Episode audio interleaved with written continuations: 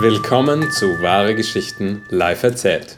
Unser heutiger Erzähler, Valentin Landmann, erzählt die pointierte Geschichte eines Professors im Zürcher Rotlichtmilieu. Die Aufnahme stammt vom 17. Mai 2015 aus dem Viadukt bei Wahre Geschichten in Zürich. Viel Spaß! Hallo allerseits. In meiner Geschichte sind alle Namen abgeändert. Und meine Geschichte trägt ein Motto, es ist die Geschichte von Bodo, und das Motto heißt Je veux mon argent. Bodo war und ist Professor einer Wirtschaftsfakultät einer bekannten Wirtschaftshochschule in der Schweiz. Er ist Bankenspezialist, hoch angesehener Ökonom. Seine Studenten bewundern die, Akkuratesse seiner Vorlesungen, seine präzise Ausdrucksweise, seine Systematik und seine wenig versteckten Hinweise auf seinen wirtschaftlichen Background, auf seine Beziehungen und so weiter. Schließlich war er auch Mitglied der Bankenkommission, ist die Vorgängerin der heutigen FINMA, der Finanzaufsichtsbehörde, über die Banken. Bankenkommissionsmitglied, ordentlicher Professor, immer tiptop gekleidet, mit unbefleckter Krawatte im Gegensatz zu oft mir. Und seine Frau auch, selbstverständlich auch sehr präsentabel, Politikerin, Nationalrätin, eine Frau, die etwas vorstellt, eine Frau, die sich für die Familie einsetzt, für seltsamerweise auch einen EU-Beitritt der Schweiz. Ich weiß nicht, wie das in Ihren Kopf reinkommt, aber wie auch immer. Auf jeden Fall, so weit, so gut. Bodo hielt Vorlesungen nicht nur in der Stadt, in der die Hochschule war, er hielt Vorlesungen auch in Zürich. Und er musste auch für Sitzungen häufig nach Zürich. Nun hatte Bodo die Gewohnheit angenommen, schließlich ist er ein Denker und will sich auch mal denkend bewegen, vor den Vorlesungen einige Zeit damit zu verbringen, am Morgen früh durch die Stadt zu streifen, manchmal einen Kaffee zu nehmen, die Leute zu beobachten, in sich zu gehen und seine Vorlesung geistig vorzubereiten. So verschlug es ihn denn einmal auch an die Langstraße in Zürich zur frühen Morgenstunde. Kennt ihr die Stunde der Idioten? Jede Stadt hat die Stunde der Idioten.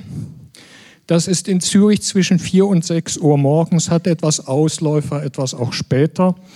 Es ist nämlich so, wenn die Leute von Disco zu Disco hüpfen, wenn sie schließlich in den Diskos landen, die am längsten offen sind, wenn da sich am Schluss die Frustrierten konzentrieren, die niemand gefunden haben, mit nach Hause zu nehmen, diejenigen konzentrieren, die sich die Birne mit Alkohol, Pillen und wahrscheinlich allem Möglichen durch die Nase gefüllt haben, Diejenigen, die sich nicht sehr grün sind, vielleicht auch aus ethnischen Gründen, und dann die Hormonumstellung, wie mir ein Mediziner sagte, auf den Tagbetrieb kommt, dann entsteht eine brisante Mischung.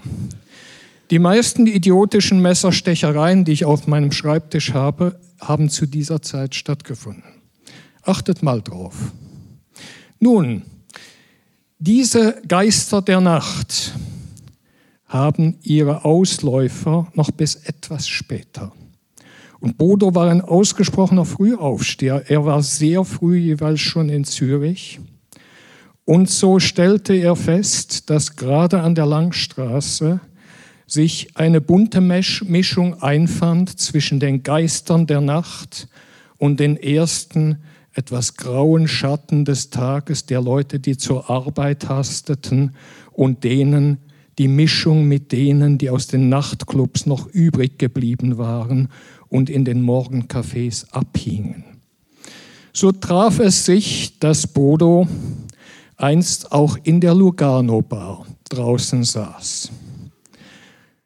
Er beobachtete das Treiben und er beobachtete auch die Frauen, die auftauchten, hochinteressant, exotisch.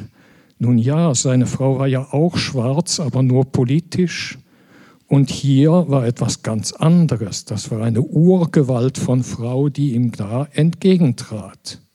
Nun ja, Bodo beobachtete. Da setzte sich eine der Schönheiten in ein weites afrikanisches Gewand gekleidet zu ihm und sprach ihn an. Sie stellte sich vor. Er meinte, sie heiße Nyaka Nyaka, bis er realisierte, dass das ihre Dienstleistung war, die sie anbot und sie in Wirklichkeit Amy hieß. Auch sehr schön. Bodo war überwältigt. Wie schon lange nicht mehr, wie schon Jahrzehnte nicht mehr, schlugen die Schmetterlinge in seinem Bauch mit den Flügeln. Und so entschied er sich denn, mit der Dame nach oben zu gehen, in ihre Bleibe. Es war ein Urerlebnis für Bodo. Das war Mutter Erde. Das war der afrikanische Kontinent mit Dschungel, mit wilden Tieren, mit allem, was man sich vorstellen konnte. So etwas hatte Bodo noch nie erlebt. In der Vorlesung war Bodo beflügelt. Seine Worte flossen nur so über seine Lippen. Er hatte Riesenerfolg an diesem Tag bei den Studenten. Der dachte sich, das muss ich wiederholen. So ging Bodo denn häufiger zu Mutter Erde und Bodo ging sogar dazu über, manchmal Sitzungen in Zürich zu erfinden, auch wenn solche gar nicht stattfanden, auch an Tagen zu kommen, an denen er gar keine Vorlesung hatte. Denn das Urerlebnis von Mutter Erde war einfach unvergleichlich. Nun war Bodo ja an sich ein kühlrechnender Ökonom und Mutter Erde verlangte ihren Obolus. So dachte sich Bodo, könnte man das nicht irgendwie pauschalieren? Das muss doch gehen. Sagen wir so wie ein Hallenbad-Abonnement oder ähnlich. Und außerdem nervte ihn doch der Gedanke, dass Mutter Erde wahrscheinlich nicht nur ihm zur Verfügung stand. Gesagt, getan, Bodo sprach Mutter Erde an und bot ihr einen guten Deal an. Er sagte, er werde ihr 9000 pro Monat zahlen, wenn sie von da an nur noch für ihn zur Verfügung sei, aber jederzeit. Bodo ist ein guter, gut verdienender Mann, heute auch noch. Auf jeden Fall, der Deal kam zustande. Mutter Erde gefiel der Deal. Bodo wünschte eigentlich, dass sie irgendwo außerhalb ein Zimmer nehmen würde, aber Mutter Erde könnte ihn überzeugen, dass doch die Atmosphäre der Langstraße am frühen Morgen, das Faszinierende dieses Treibens einfach dazugehöre. Und Bodo war einsichtig und verstand das und zahlte von da an auch ihre Loge. Jedenfalls, das lief eine ganze Zeit lang zum allseitigen Gefallen. Hin und wieder beschlich Bodo der Verdacht, vielleicht sei Mutter Erde doch nicht ganz treu, aber diesen Verdacht schob er beiseite. Nun fügte es sich, dass Bodo immer mehr Sitzungen auch in Bern hatte, dass er Vorlesungen intensiv halten musste, dass er viele Vorlesungen auch in der Wirtschaftshochschule hatte und nicht so häufig nach Zürich kommen konnte in den frühen Morgenstunden, wie es sein, seine Lenden eigentlich ihm befahlen. So kam Bodo als wiederkühlrechnender Ökonom schließlich auf die Tatsache, dass der Deal doch nicht ganz so vorteilhaft war. Und Bodo begann etwas zu knausern. Er war übrigens selbstverständlich als korrekter Wirtschaftsprofessor von Barzahlungen zu Überweisungen übergegangen. Mutter Erde hatte das entsprechende Konto eingerichtet. Mutter Erde kreditierte auch Bodo, sie kannte ihn ja. Aber schließlich war Bodo mit seiner Zahlung zusammengerechnet mehrere Monate in Rückstand. Er sagte ihr, er werde schon und wenn er wieder mehr Zeit habe, um vorbeizukommen, dann zahle er selbstverständlich mehr. Mutter Erde nahm es hin. Als eines Tages Bodo wieder kam und sich zu Mutter Erde gesellte, schon vor der Bar, da sagte Mutter Erde, ich habe eine besondere Überraschung für dich.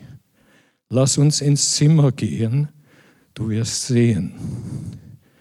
Zieh dich aus, sagte sie oben, leg dich aufs Bett, auf den Rücken, ich verbinde dir die Augen. Nicht regen, nichts sagen, hör zu, es wird eine Überraschung. Und als Bodo etwas zögerte, sagte sie, wenn du nicht gehorchst, kann ich auch machen, dass du die Augenbinde gar nicht runternehmen kannst. Bodos Schmetterlinge im Bauch begannen wieder zu fliegen. Auf jeden Fall hielt er sich mucksmäuschenstill, als sie ihm die Augenbinde anlegte. Bodo hörte Rascheln, Tritte, Schritte. Er hörte die Tür, hörte das Schloss drehen, dachte sich, sehr bedachtvoll von Mutter Erde, wir wollen nicht gestört sein bei der Überraschung. Dann hörte Bodo einige Zeit nichts mehr. Und schließlich rief Bodo den Namen von Mutter Erde, Amy, wo bist du, was ist?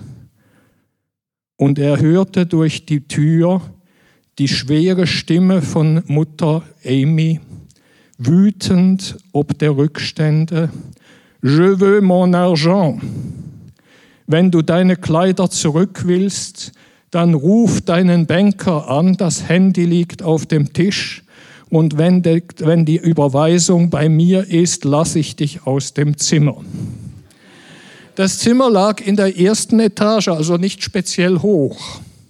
Es war klirrend kalt, Bodo hörte im Entsetzen, das ihn befallen hatte, die Augenbinde hatte er entfernt, hörte er die, die ersten Fahrzeuge draußen. Um sechs, halb sieben beginnt in der Langstraße durchaus schon reger Verkehr. Die Schweizer sind fleißig. Und er dachte sich, oh Gott, oh Gott, nicht gut, das wird ein Skandal. Bodo schaute sich um, seine Kleider waren doch sicher irgendwo versteckt. Denkste, seine Kleider waren nicht im Zimmer. Er rief noch mal den Namen von Mutter Erde, aber sie erwiderte, Je veux mon argent. Mach weiter, mach die Überweisung. Und dann hörte er gar nichts mehr. Bodo war in Panik. Er stand nackt da.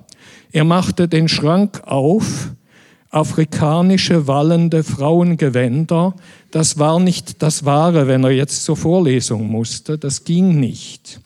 Er schaute aus dem Fenster, erster Stock, nicht allzu hoch. Schließlich sah er den, Badewand, den Badezimmervorhang, leicht geblümelt, nicht so wild wie die Gewänder von Mutter Erde, nahm denn den Badezimmervorhang herab, wickelte ihn elegant um die Taille mit dem asiatischen Schwung, Sie kennen das, so mit reingestopft und dachte weiter nach. Er war wütend. Er wählte dann die Nummer der Polizei, teilte dieser mit, dass er hier gefangen sei, Geiselnahme habe stattgefunden, man solle ihn befreien, er werde jetzt todesmütig aus dem Fenster steigen. Gesagt, getan. Bodo befestigte ein Leintuch an der Heizung, schwang sich über die Brüstung im Badezimmervorhang, der so gar nicht seinem üblichen Kleidungsstandard entsprach, und wurde unten praktisch von der Polizei in Empfang genommen, die soeben mit dem Streifenwagen angekommen war. Bodo war bereits bei dieser Empfangnahme leicht entrüstet darüber, auf dem Gesicht eines Beamten ein Schmunzeln zu entdecken, statt des gebotenen Ernstes. Ebenso verhielt es sich zur Empörung von Bodo auf der Kreiswache 4. Die Beamten mussten sich sogar abwechseln, weil sie ob der Schilderung von Bodo zwischendurch rausgehen und einen Riesenbrust von Lacher loswerden mussten, was Bodo mit schwerer Empörung und mit dem Gedanken an eine Beschwerde an den Polizeikommandanten realisierte. Bodo machte Anzeige natürlich. Freiheitsberaubung, Nötigung, Erpressung und so weiter. Er dachte darüber nach, was sonst noch erfüllt sein könnten, aber da dachte er sich, ich frage da mal meinen Juristenkollegen. Nun, wie auch immer, die Polizei beschaffte Bodo irgendwelche Kleidung, die gangbar war, Gefangenentrainer oder so etwas. Und Bodo konnte schließlich, meldete sich in der Universität krank und ging heim zu seiner Frau. Zu seiner Familie, was er dort erzählte, wissen wir nicht. Gegen Amy wurde eine Untersuchung eröffnet. Natürlich, die Zürcher Justiz nimmt Sachen ernst und schon gar, wenn ein, Prozess, äh, wenn ein Professor, der seiner Freiheit beraubt wird, sehr ernst. Und Amy wurde denn auch schließlich angeklagt. Amy wurde angeklagt, was Bodo aber nicht bedacht hatte, war Folgendes. Bei einer Anklage haben Gerichtsreporter die Möglichkeit, die Anklage anzufordern und sie bekommen eine Liste. Auf dieser Liste stand er als Geschädigter mit seinem vollen Namen, der auch den Namen der Politikerin entsprach. Und ein humorvoller Journalist, der vor allem für 20 Minuten und andere Blätter schreibt, hat diese Anklage eingefordert, kam zur Verhandlung zum Entsetzen von Bodo, der sich durch einen hochkarätigen Anwalt auch vertreten ließ.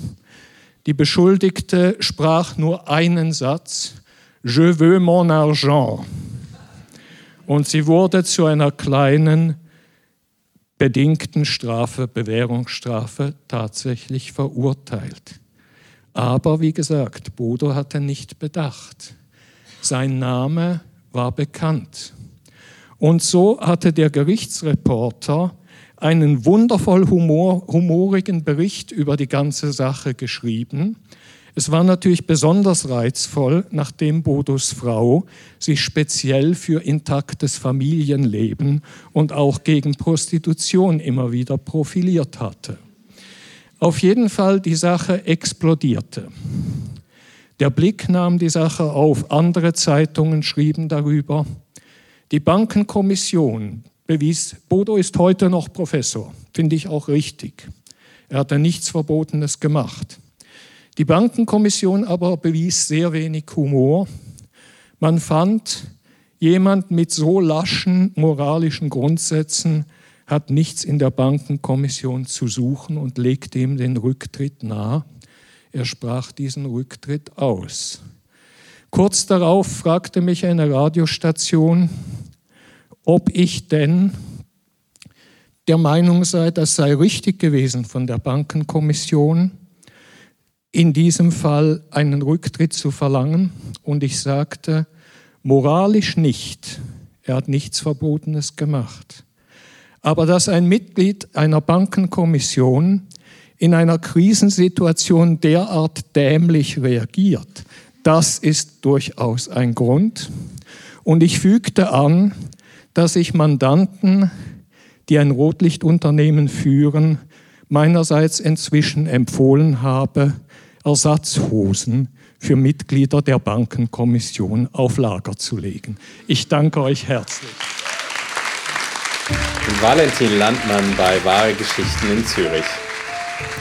Wenn du unsere Geschichten auch einmal live hören möchtest, Wahre Geschichten live erzählt gibt es einmal im Monat immer am Sonntagabend, nur drei Minuten von der Hartbrücke in Zürich. Alle Termine findest du unter wahre-geschichten.com. Und jetzt, geh eine Geschichte erleben.